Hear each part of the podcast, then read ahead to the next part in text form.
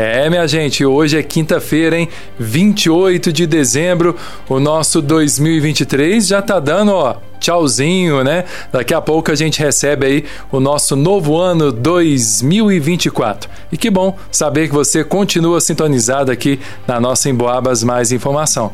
Tá na hora do nosso jornalismo em destaque e a gente reúne, né, o nosso time de jornalismo aqui da Rádio Emboabas, Marcelo Alvarenga, Isabela Castro, Ângelo Virman e claro, com você na sintonia junto com a gente. Nós começamos então o nosso jornalismo em destaque com Isabela Castro a quem eu desejo uma boa tarde. Isa, conta pra gente aí, porque termina nesta quinta-feira é, o prazo para os exames toxicológicos de motoristas de várias categorias aí, não é mesmo? Boa é, tarde. Exatamente, Alisson. Ótima tarde para você, ótima tarde para os amigos ouvintes. Os motoristas com habilitação nas categorias C, D e E, como caminhoneiros e condutores de ônibus e vans, devem fazer até nesta quinta-feira, dia 28, o exame toxicológico que pode identificar o uso de substâncias psicoativas.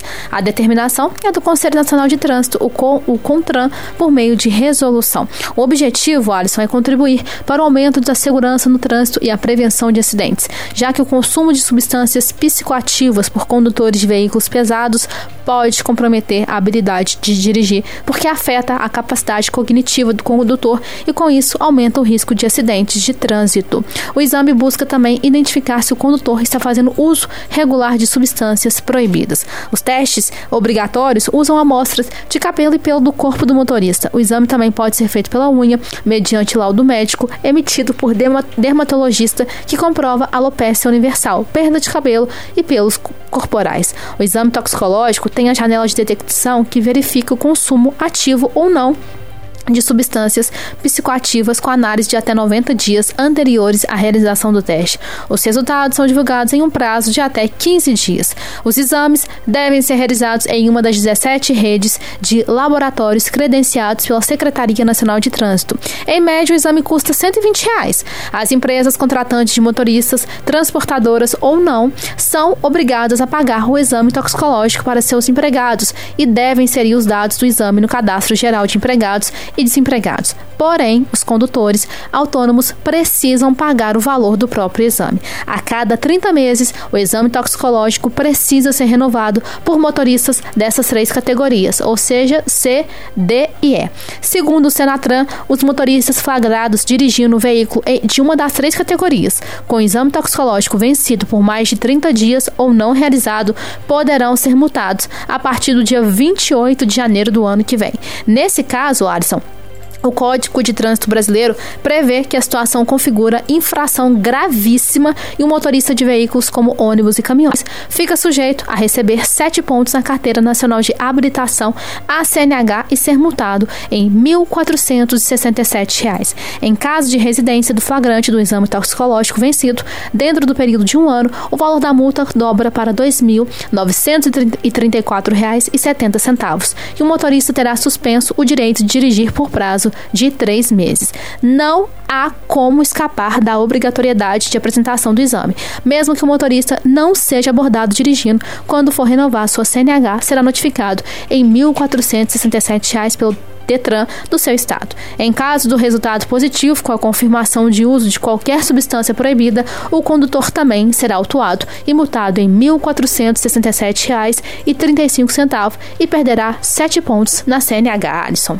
E a gente sabe, né, Isabela Castro, que a polícia rodoviária, inclusive aqui na nossa região de São João del Rei, em entrevista recente aqui ao jornalismo da Rádio Emboabas, o sargento Helder, ele que é o comandante da polícia rodoviária aqui na nossa região, ele deixou bem claro que a fiscalização vai ser, já está sendo, né, mais intensa aqui nas nossas rodovias da região. Então, portanto, diante dessa notícia aí do destaque nacional que a Isabela Castro trouxe para nós. Você que é condutor de veículo, então, caminhão, caminhonete, categorias C, D e E, atenção, gente, prazo termina hoje para você ir com seu exame toxicológico colocar em dia, tá certo? Não dá bobeira não, porque a Isabela contou aí os valores altíssimos da, da multa, né, que você pode receber nesse fim de ano e fim de ano já chega de despesa, né, gente? A gente tem despesa demais aí nessa virada de ano. Obrigado, Isabela. Agora eu chamo o Ângelo Virma, o Ângelo Virma que vai conversar com a gente no cenário estadual. Ele traz para a gente o seguinte assunto, gente: campanha de enfrentamento à violência contra crianças e adolescentes, ela é promovida pelo governo de Minas. Uma campanha super importante e o Ângelo conta os detalhes para a gente. Boa tarde, Ângelo. A SEDESE, Secretaria de Estado de Desenvolvimento Social de Minas Gerais, lançou a campanha de enfrentamento à violência contra crianças e adolescentes para alertar a sociedade, orientar sobre prevenção e divulgar canais de denúncia para as diversas formas de violência. De acordo com o governo de Minas, essa pauta é um convite à reflexão para a importância da garantia, da promoção e da proteção dos direitos em Minas Gerais, ou seja, trata-se de uma grande campanha de mídia para o enfrentamento à violência contra as crianças e adolescentes no estado. Foram produzidas placas de estrada, spot para rádios, filme educativo, além de cartazes e adesivos para serem afixados em estabelecimentos comerciais e órgãos públicos com mensagens que estimulam as ações de proteção de crianças e adolescentes. Esta campanha é financiada com recursos do Fundo para a Infância e Adolescência foi aprovado pelo Conselho Estadual dos Direitos da Criança e do Adolescente para chamar a atenção sobre o tema, mobilizar, sensibilizar, informar toda a sociedade, além de alertar toda a rede de vizinhos, familiares e ou amigos que podem e devem denunciar caso presenciem ou ouçam qualquer ato de violência contra crianças e adolescentes. Para denunciar, os seguintes canais são acessíveis: Disque 100, Polícia Civil e Polícia Militar 197 e 190, além do Ministério Público e conselhos tutelares dos municípios. Tá certo, Ângelo. Obrigado pelas informações, então, sobre essa campanha de enfrentamento à violência contra crianças e adolescentes que está sendo aí promovida pelo governo do nosso estado de Minas Gerais. São duas horas e 17 minutos, duas e 17. A gente vem agora para o nosso cenário local, gente. E um dos destaques aqui na nossa cidade de São João Del Rei, inclusive essa notícia nós postamos ontem à noite nas redes sociais da Rádio Emboabas, que foi sobre a decisão da Diocese de São João Del Rei. A Diocese de São João Del Rei publicou um decreto, gente, um decreto de excomunhão. É isso mesmo, um decreto de excomunhão do padre Geraldo Antônio Soares. Padre Geraldo já atuou aqui na Diocese de São João Del Rei por muito tempo, né? Então a publicação desse decreto assinado pelo bispo diocesano de São João del Rei, Dom José Ildes Campos do Nascimento, oficializou a excomunhão do padre Geraldo Antônio Soares. O documento, que foi disponibilizado na quarta-feira, 27 de dezembro, no site da Diocese de São João Del Rei, resgata um histórico de considerações que foram levadas em conta para a tomada de decisão do bispo em relação ao sacerdote. O decreto diocesano ainda lembra que existem várias mensagens e fotos publicadas em redes sociais, indicando que o padre Geraldo Antônio Soares assumiu recentemente o seu afastamento da Igreja Católica Apostólica Romana, inclusive se apresentando como sacerdote da Igreja Católica Ecumênica do Brasil. Então, portanto, gente, para não haver confusão, né? Para você, meu senhor, minha senhora, acompanhando a nossa programação, existe mais de uma igreja católica, tá bom? Existe a Igreja Católica Apostólica Romana, que vem aí, que é liderada pelo Papa Francisco, lá do Vaticano, e existem outras igrejas católicas também, com outras denominações. É o caso aí do padre Geraldo Antônio Soares, que se declarou aí pertencente agora à Igreja Católica Ecumênica do Brasil. Brasil. Em um dos trechos finais do decreto aqui da Diocese de São João del Rei, Dom José Ildes, ele pede orações para que, abre aspas, o excomungado não conduza os fiéis católicos ao erro, dizendo que o que celebra tem valor de sacramento para a Igreja Católica Apostólica Romana. A gente lembra então a você, nosso ouvinte, que esse decreto completo com as informações oficiais da Diocese de São João del Rei, ele já está disponível nas redes sociais da Rádio Emboabas, tanto no facebook.com.br como também no nosso Instagram. você pode conferir lá os detalhes certinho. E aliás, é, para você que está nos acompanhando, no nosso Facebook da Rádio Emboabas, o próprio padre Geraldo Soares, ele nos comentários da postagem, ele divulgou as informações, é, a versão dele sobre esclarecendo né, toda essa questão envolvendo aí a excomunhão da Diocese de São João del Rei, da Igreja Católica Apostólica Romana e também falando aí da sua nova jornada é, frente aí à Igreja Católica Ecumênica do Brasil. Então você, nosso ouvinte, pode acessar lá o Facebook da Rádio Emboabas nesta postagem nos comentários Padre Geraldo Antônio Soares se pronunciou a gente agradece ao senhor também, Padre Geraldo Antônio Soares, pela sua manifestação diante do assunto, tá bom? Duas horas e 20 minutos, duas e vinte, jornalismo em destaque. Eu volto a conversar com o Ângelo Virman. É, o Ângelo conta pra gente também aqui em São João Del Rei. É, São João Del Rei, gente, vai ter 10 feriados nacionais e cinco municipais. Então, assim como em todo o Brasil, 10 feriados nacionais, mas aqui em São João Del Rei serão cinco municipais em 2024. Conta os detalhes, Ângelo. O governo publicou uma portaria com a lista de feriados e dias de ponto facultativo para servidores federais em 2024. Ao todo, o governo estabeleceu 10 feriados e 8 pontos facultativos que serão cumpridos pelos órgãos e entidades da administração pública federal, direta, autárquica e fundacional. Em comparação com a lista publicada para 2023, houve o acréscimo de um feriado e três pontos facultativos. Então confira os feriados nacionais e veja você mesmo se coincidem com dias úteis da semana. 1 de janeiro, 12 e 13 de fevereiro, carnaval, ponto facultativo em São João del Rei. O dia 12 será compensado pelo horário de trabalho do final de ano e o dia 13 pelo dia do comerciário. 14 de fevereiro, ponto facultativo. 29 de março, Paixão de Cristo é feriado. 21 de abril, Tiradentes. 1 de maio, Dia do Trabalho. 30 de maio, Corpus Christi. 31 de maio será ponto facultativo. 14 de junho, Beata Inha Chica, em São João del Rei. 15 de agosto, Assunção de Nossa Senhora, em São João del Rei. 7 de setembro, Independência do Brasil.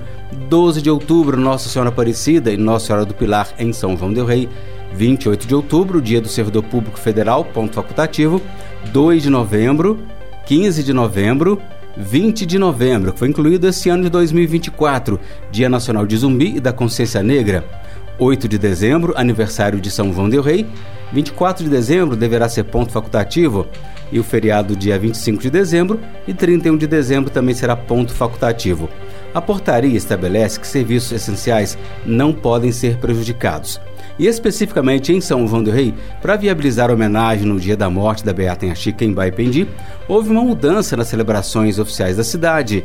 Com esse feriado, o número limite de quatro feriados religiosos municipais ficou estabelecido conforme a Lei Municipal 5.546, seguindo um decreto federal de dezembro de 1966. Feriados municipais: Sexta-feira da Paixão, Corpus Christi, Assunção de Nossa Senhora em Axica. O feriado religioso da Imaculada Conceição em 8 de dezembro foi extinto, mas transformado como feriado de aniversário da cidade. É isso aí, Ângelo. A lista completa então de feriados, pontos facultativos na, no âmbito nacional e também no âmbito municipal aqui de São João del Rei. Mas antes, né, de todos esses feriados, vem o Réveillon e para participar do Réveillon, a gente precisa, inclusive, se ligar né, nas regras que fazem parte aí da queima de fogos. E aí é o Marcelo Alvarenga que conta os detalhes para gente na reportagem aqui do nosso Jornalismo em Destaque. Boa tarde, Marcelo. Boa tarde para você, Alisson, Isabela, nosso querido Ângelo e também ao Antônio Neto. Exatamente, né? Tem as regras que as pessoas têm que seguir ao efetuar essas é, as festas né, com fogos de artifício, seja em grande ou pequena quantidade. Cada um tem a sua responsabilidade. É o Código de Posturas do município, né, que foi instituído em 1990 e lá no artigo 165 está previsto. É vedado sob pena de multa, além da responsabilidade criminal, soltar balões, fogos de artifício, bombas, morteiros e outros fogos perigosos nos logradouros públicos, sem a prévia licença da Prefeitura, a qual só será concedida por ocasiões de festejos, indicando-se para isso, quando conveniente, os locais então apropriados. É importante para o organizador do evento se atentar também ao que rege uma lei de 11 de setembro de 2014, a Lei 5.057, que além do que está escrito no Código de Postura, ela acrescentou após aquela tragédia né, da Boate Kiss, algumas situações que são limites também, que são proibidas e passíveis de multa, ou seja, o uso de fogo de artifício, sinalizadores, artefatos pirotécnicos, efeitos especiais que produzam fagulhas ou faíscas, bem como utilização de material incandescente, dentre outros, em ambientes fechados de uso coletivo, públicos ou privados, destinado então a eventos. Por exemplo, as boates, casas de shows, danceterias, bufês, restaurantes, galpões, clubes, salões comunitários e locais similares. Então, para que sua festa transcorra com tranquilidade, é muito importante e você consulte né, previamente a prefeitura que você pode receber uma multa, né, se alguém denunciar, e para maior segurança, claro, o corpo de bombeiros. E a gente conversou com o Cabo Giovanni, ele deu até alguns conselhos aí é, sobre essa queima de fogos. Aí a gente pode falar um pouquinho sobre isso? Vamos sim, vamos ouvir. Então, ele, ele. Vamos ouvir então o cabo Giovanni? Vamos ver aí a fala do ouvir, né, gente? A fala do Cabo Giovanni, ele que está sempre presente aqui na Rádio Emboabas, trazendo informações importantes direto aí da assessoria do Corpo de Bombeiros de São João del Rei. Conseguimos, Marcelo? Do Jornalismo em Destaque, desta quinta-feira, as orientações oficiais sobre a questão da queima de fogos aqui é, no âmbito de São João Del Rei. E o Marcelo, inclusive, conversou com o Cabo Giovanni, ele que é do Corpo de Bombeiros, e ele deixou informações importantes para a gente aí. Enquanto a gente localiza a fala do Marcelo, aliás, do Cabo Giovanni, eu vou chamar a Isabela Castro. Isa, a Prefeitura de São João del Rei ela abriu um processo seletivo simplificado para a contratação de professores temporários. Um aviso importante, uma notícia importante para os educadores que estão em busca de uma vaga no mercado de trabalho. Com toda certeza, a Prefeitura de São João del Rei divulgou o edital de processo seletivo simplificado simplificado para a contratação por tempo determinado de professores de matemática, língua portuguesa, história, geografia, ciências, língua inglesa e educação física para atuarem nos, nos anos finais do ensino fundamental e na educação de jovens e adultos UEJA nas escolas da rede municipal.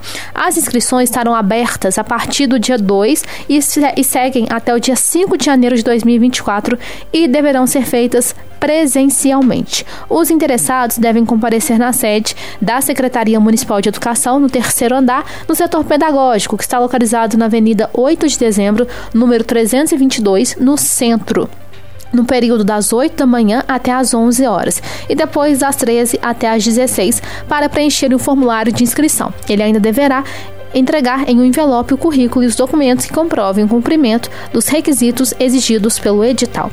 Os inscritos serão avaliados mediante análise de currículo. O resultado final será divulgado no dia 16 de janeiro de 2024, por meio do site da Prefeitura Municipal de São João del Rei, que é o www.sãojoaodelrei.mg.gov.br. O edital pode ser conferido no mesmo endereço eletrônico. Ainda segundo o documento, o classificado será contratado de acordo com a necessidade necessidade da administração pública nos termos da lei municipal autorizada na contratação. Alisson. Tá certo, Isabela. Obrigado pelas informações importantes sobre esse processo seletivo simplificado para a contratação de professores temporários, processo aberto pela Prefeitura de São João del Rei.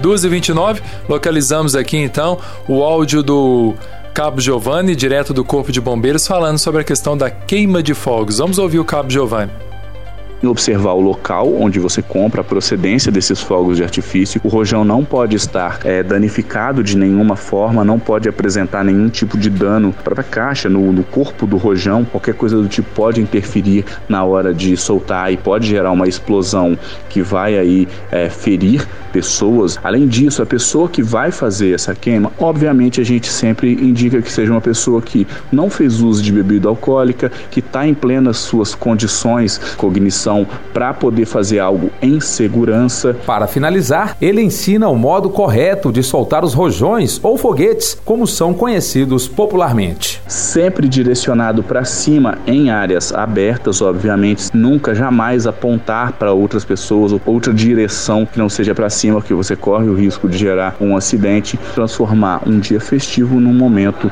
de tragédia, como tantas vezes a gente já atendeu ocorrência de pessoas que se ferem, chegam a perder é, dedos até a mão por causa de explosões de fogos de artifício. Para o Jornal em Boabas, Marcelo Alvarenga. Muito bem, não precisava desse final, mas está aí, que foi para o jornal. Essa, a gente agradece nosso querido Giovanni, Cristiano Giovanni aí, pelo atendimento para você nesse alerta. Fogos, às vezes as pessoas acham né, que é brincadeira, soltar um foguete, apontar para o outro, é, principalmente, não só em Réveillon, em outras situações como é, jogos de futebol e tudo mais. Então, é, fogos de artifício não são brincadeira, solte é, com responsabilidade, consulte os bombeiros aí se você for fazer uma quantidade maior. Tá certo, Marcelo. Muito obrigado pelas suas informações aí sobre esse assunto importante que envolve a queima de fogos, um assunto sempre muito polêmico, né? Sobretudo aí pela questão do volume das explosões dos fogos de artifício. É, muitas famílias, né? É, que possuem pessoas autistas, famílias que têm animais em casa, idosos, enfermos. Sempre é um barulho aí que pode e pode não, né? Prejudica aí é, o sossego de todo esse pessoal. Então é importante, né, gente? Esse cuidado cuidado aí com relação aos fogos, tanto para quem ouve, para quem escuta, quanto para quem pratica, quem solta esses fogos aí para evitar maior, maiores acidentes. Esse então, gente, foi o nosso jornalismo em destaque desta quinta-feira, dia 28 de dezembro. Nossa sintonia tem mais informação. A qualquer hora, em qualquer lugar. Em Boabas, mais informação.